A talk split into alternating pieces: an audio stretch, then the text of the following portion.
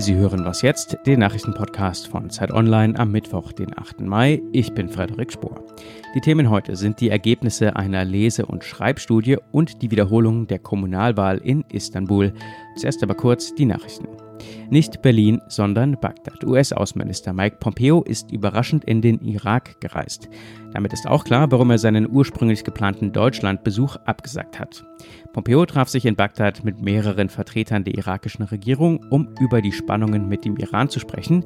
Die US-Streitkräfte verlegen momentan mehrere Langstreckenbomber sowie einen Flugzeugträger in die Region. Noch heute will Pompeo nach Großbritannien weiterreisen.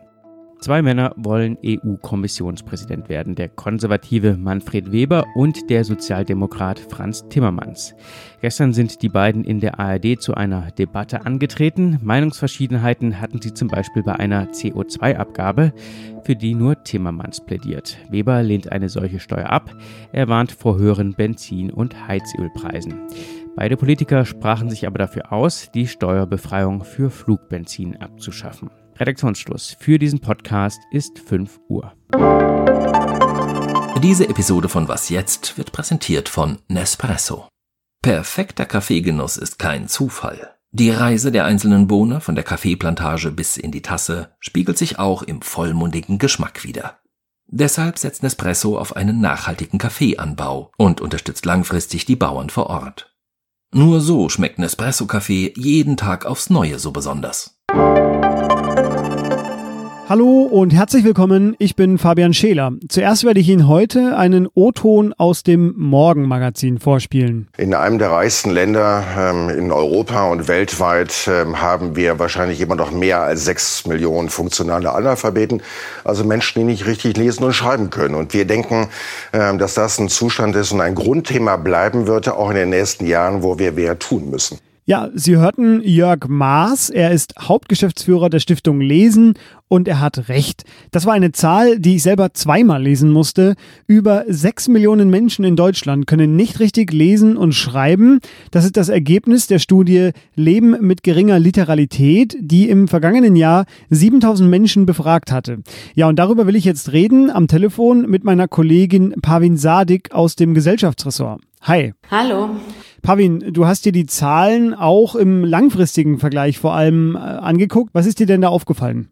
Ähm, ja, also die Zahlen sind natürlich dramatisch, über sechs Millionen Erwachsene. Ähm, nur 2010, als die erste Studie zu dem Thema durchgeführt wurde, waren es 7,5 Millionen Menschen. Also äh, über eine Million Menschen ähm, sind es jetzt weniger, die in diese Kategorie fallen, also die schlecht lesen und schreiben können. Das ist ja erstmal eine positive Nachricht, trotz, trotz der Katastrophe, die die Zahl bedeutet. Das heißt aber nicht, dass jetzt eine Million Menschen in der Zwischenzeit lesen und schreiben gelernt haben, sondern es heißt, ähm, da sind viele alte Menschen aus der Erhebung rausgefallen. Und die Jüngeren äh, sind offensichtlich besser gebildet als die Alten. Also sie schneiden da besser ab. Das ist die positive Nachricht. Ja, du hast darüber eine Analyse geschrieben und beschreibst darin auch die, die Tricks, die die Leute anwenden, die zu den sechs Millionen gehören und trotzdem im Alltag irgendwie bestehen wollen, einen Job haben zum Beispiel. Welche sind denn das zum Beispiel? Ja, da sind, ähm, also die Autorin der Studie hat mir mehrere Beispiele genannt. Also zum Beispiel ähm, ein äh, Müllarbeiter, der dann ähm, einfach immer mit derselben Kolonne fährt. Er hat seine Kollegen, die wissen einfach Bescheid, die übernehmen das für ihn, wenn da irgendwas gelesen werden muss und reden nicht mehr groß drüber. Es ist im Alltag kein Thema, aber dann gibt es eine Großveranstaltung am 1. Mai und die Kolonnen werden neu zusammengestellt und er gerät in komplett peinliche Situationen und muss sich Sachen überlegen. Also die Leute sind ständig in Gefahr, ähm, sich irgendwie Ausreden suchen zu müssen oder äh, fühlen sich bedroht. Trotzdem, das hast du ja auch schon gesagt, steckt darin ja auch eine gute Nachricht, nämlich es sind weniger als noch bei der letzten Umfrage. Ähm, aber sind denn jetzt die bestehenden Maßnahmen, die es gibt, so gut, dass es auch künftig immer weniger werden?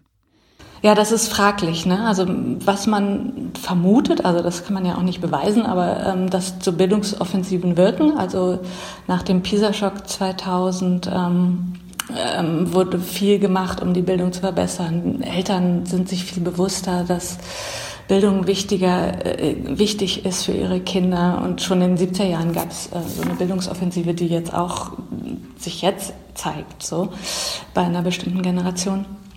Ähm, aber es gibt auch ähm, Hinweise in aktuellen Grundschulstudien, dass das Lesen und Schreiben wieder schlechter wird. Das heißt, ähm, dass man doch auch nochmal neu investieren muss, zum Beispiel in bessere Integrationskurse, in Unterstützung für Migrantenkinder und so weiter. Aber das sieht man in der Studie auch, dass Migranten oft betroffen sind. Die sind gar nicht wirklich Analphabeten, also die können lesen und schreiben in ihrer ersten Sprache, aber nicht auf Deutsch. Also die haben das Problem, dass sie ähm, zwar auf Deutsch sprechen können, aber nicht, nicht gut lesen und schreiben. Danke, Pavin, für diese Einschätzungen. Den ausführlichen Text von Pavin finden Sie im Gesellschaftsressort von Zeit Online. Danke dir.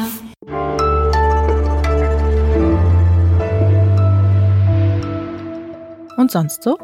Es gerät vielleicht schnell aus dem Blickfeld, aber der 8. Mai ist, wie ich finde, jedes Jahr aufs Neue einer der wichtigeren deutschen Gedenktage, denn es ist der Tag der Befreiung, der Befreiung vom Faschismus, vom NS-Regime, der Tag der bedingungslosen Kapitulation der Wehrmacht. Kein Fliegenschiss in der Geschichte, sondern ein Meilenstein und deshalb gedenken heute in ganz Deutschland Menschen diesem Tag, zum Beispiel in Thüringen deutsch-russische Freundschaftsverbände. In Frankreich ist der 8. Mai ohnehin schon immer ein Feiertag. In der DDR war er es auch, wenn auch nur eine Zeit lang. Und nächstes Jahr zum 75. Jubiläum wird er in Berlin auch wieder Feiertag sein. Gut so.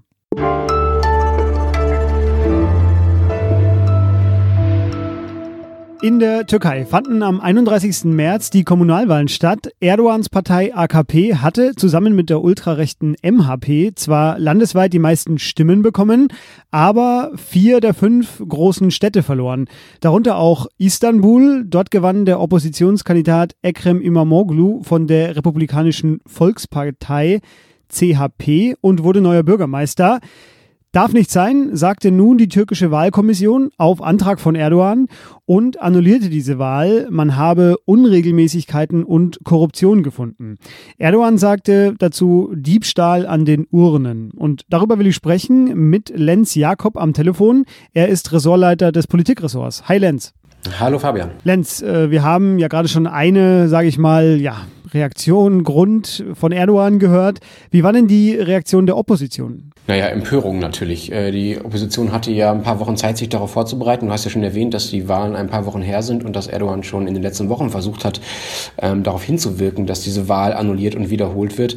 Die Reaktion ist relativ einhellig. Also es gibt eine Oppositionspolitikerin, die sagt, ich schäme mich, die prokurdische HDP hat behauptet, die Wahlbehörde habe sich dem Druck Erdogans äh, gebeugt und vor allem die CHP, also die ähm, republikanische Partei, die du gerade schon erwähnt hast und deren Kandidat ja eigentlich die Wahl gewonnen hatte, hat äh, von Verrat gesprochen und ähm, davon, dass äh, Erdogan da eine rechtmäßige Wahl äh, rückgängig gemacht habe. Also die, äh, die Fronten sind da sehr klar, AKP gegen den Rest. Genau, du sagst es schon, es sieht so ein bisschen so aus, als würde eine Wahl mit einem missliebigen Ergebnis einfach so lange wiederholt, bis das Ergebnis passt. Ähm, fernab davon, man könnte aber auch einfach sagen, es ist ja jetzt erstmal nur eine Kommunalwahl und es ist nur der Bürgermeister von Istanbul. Also was soll der ganze Bohai oder ist das vielleicht doch wichtiger? Naja, das ist viel, viel wichtiger. Also in Istanbul leben unfassbare 16 Millionen Menschen, was die Stadt sehr, sehr voll macht und was ein großer Anteil der äh, Gesamtbevölkerung der Türkei ist. Und in Istanbul finden viele der Bauprojekte statt. Also der schöne neue Flughafen, der der größte der Welt werden soll oder schon geworden ist. Die Brücke, der Tunnel unter dem Bosporus. Das sind alles Dinge, die für das Prestige der türkischen Regierung sehr, sehr wichtig ist und sind und die auch für ähm, sagen wir mal, die Art, wie die AKP ähm, Wirtschaftspolitik betreibt, sehr wichtig sind, weil die Baubranche eine der wichtigsten Sektoren in dem Land ist und ein Großteil des äh, Booms in den letzten Jahren darauf basiert. Abgesehen davon ist Erdogan selber aus Istanbul. Er ist da aufgewachsen und war dort selber lange Bürgermeister. Also die AKP und er selbst haben da die letzten 20 Jahre regiert. Das ist für ihn entscheidend, wie er in Istanbul abschneidet. Das ist nicht einfach nur irgendeine Stadt. Eine letzte Frage noch. Wie soll man denn jetzt künftig mit den Wahlergebnissen aus der Türkei umgehen? Es gibt diesen schönen Satz von Karl Popper, so einem liberalen Philosophen, der mal gesagt hat, äh, wichtig ist bei der Demokratie gar nicht mal, wer genau regiert, sondern wichtig ist, dass man eine schlechte Regierung überhaupt abwählen kann. Das ist die Hürde für Demokratie. Und genau das ist jetzt in der Türkei eben nicht mehr der Fall. Es ist äh, bei allem, was man der Türkei in den letzten Jahren vorwerfen konnte, nie so gewesen, dass die Türkei schon eine Diktatur war oder ähnliches. Die hatten Probleme und zunehmende Probleme mit liberalen und demokratischen Grundsätzen und Ansprüchen und Rechten in den letzten Jahren, aber die Wahlen waren immer noch einigermaßen fair, sage ich mal. Also man konnte da Wahlen gewinnen, auch gegen Erdogan und seine Leute, sei es auf ähm, lokaler Ebene, sei es auch auf nationaler Ebene. Da sind auch Parteien erfolgreich geworden, die ihm nicht besonders äh, freundlich gesinnt waren. Das ist das erste Mal, dass er tatsächlich eine Wahl so eindeutig rückgängig macht, wie es jetzt der Fall ist. Insofern ähm, ist das immer noch nicht komplette Diktatur, würde ich sagen, aber natürlich ist es ein Schritt sehr, sehr, sehr weit weg von den Ansprüchen, die äh, in, in Europa, in der EU, die Türkei ist ja auch weiterhin noch Mitgliedskandidat, äh, an faire und geheime und ähm, gerechte Wahlen gelegt werden. Die Wahl soll, das sagt zumindest die AKP, am 23. Juni wiederholt werden. Wir sind vor allem auf das Ergebnis natürlich sehr gespannt. Vielen Dank dir, Lenz. Gerne. Schreiben Sie uns an wasjetzt.zeit.de, wenn Sie eine Meinung dazu haben oder wenn Sie uns kritisieren wollen, auf ein Thema hinweisen wollen. Denn das war's für heute mit mir, mit Fabian Scheler. Ab morgen übernimmt meine Kollegin Munja Mayborg. Viel Spaß dann mit ihr und Ihnen noch eine angenehme Woche. Tschüss.